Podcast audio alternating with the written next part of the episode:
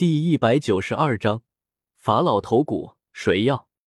八百小厨艺说网，精彩无弹窗免费阅读。叶时秋帮参加拍卖的人全部转换了华夏币后，伸了伸懒腰，休息了一会儿，然后直接坐着青色莲台往拍卖行飞去。那一身华丽的紫色文袍，头上的黑色发冠，英俊的面貌，急速破开云朵的那一抹潇洒。若不是身后没有五彩光芒，看起来还真像是一座神堤。姓名叶时秋，年龄二十二，天赋七星，境界二星斗尊，凤凰神力加持，功法天罡三十六变，武器天子剑 A 级，蓝灵珠 S 级，芭蕉扇超 S 级，绝招重力觉醒。凤凰九变，金盾爆发，圣灵剑法，三元结界，万界币十三万八千三百二十四。老道以华夏帝国东极清华大帝之名宣布，华夏商城第一届中州拍卖会开始。穿梭在云丛中，叶时秋听到了这道熟悉的震烁全城的苍老声音，挑了挑眉，暗道。拍卖开始了吗？金碧辉煌的拍卖大殿，清华大帝的话音刚落，无论是豪华包厢内的客户，还是坐在普通席位的客户，顿时都立起了身子，双拳紧握，很是紧张。他们都能看到正前方的高台上，道袍老者的身后缓缓升起一个玻璃柱，柱子里站着一个丰满玲珑的红裙女子。米特尔亚菲虽然外交能力极强，主管的拍卖会更是不计其数，但这堪称大陆巅峰级别的拍卖，还真令这妩媚女子有些小忐忑。回头看着那踏着优雅的步伐，露出些许白色，一副颠覆众生、有着水蛇般柔嫩的细腰的绝美女子，清华大帝摸了摸自己发白的胡须，和蔼的笑道：“亚菲小姐，这次就麻烦你了。”帝君言重了，这是亚妃的分内之事。听到老者如此客气，亚妃丝毫不敢拖大，假忙俯身行礼。这次拍卖成功结束后，米特尔家族将会获得帝国的庇护，亚妃小姐也可以获得女爵的爵位，还希望小姐多多加油呀！清华老道微笑道：“多谢帝君和东皇冕下的器重。”得到承诺。米特尔亚菲露出倾城之笑。现在米特尔一族因为海波东坚持要保护萧家众人，而受到云岚宗的猛烈冲击。若是有华夏支持，那可真是万事安宁。自己有了华夏爵位，也可以摆脱家族的束缚，再也不用担心被家族控制，去联姻了。嗯，点了点头。清华大帝转过身来。对着拍卖台上的各方人士说道：“本次拍卖会由米特尔雅菲小姐主持，谁要是敢在这撒野，休怪老夫渡他去九幽地狱。”而后，握着拂尘往台上的古钟上轻轻一敲，一声清脆的钟鸣声缓缓在拍卖场响彻。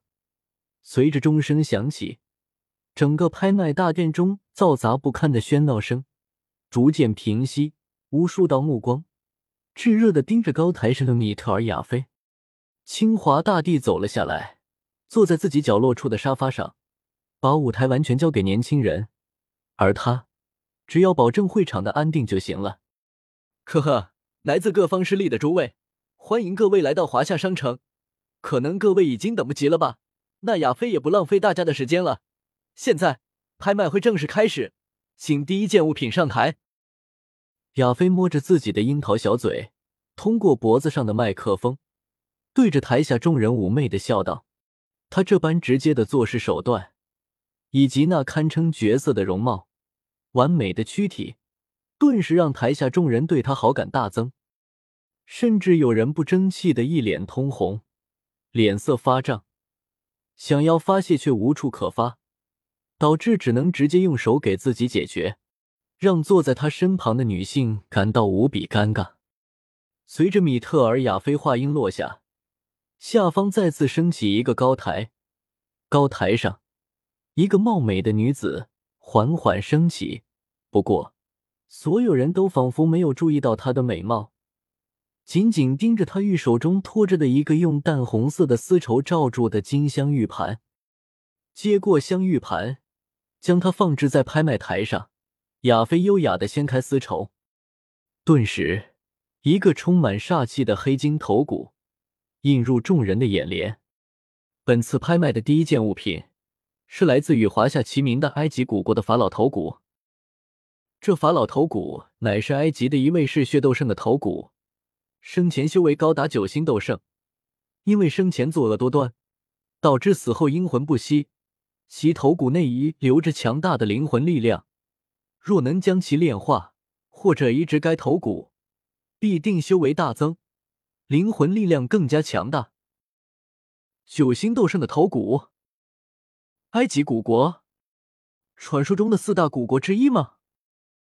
的确是煞气冲天，生前一定是个不得了的大魔头。听到亚飞的话，众人立刻炙热的仔细打量着那黑金头骨，确认无疑后，不由感到一阵敬仰。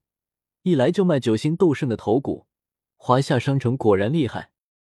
将众人的表情收入眼底，亚飞再度说道：“除此之外，这位法老还是斗帝强者的直系血亲，血脉极其精纯。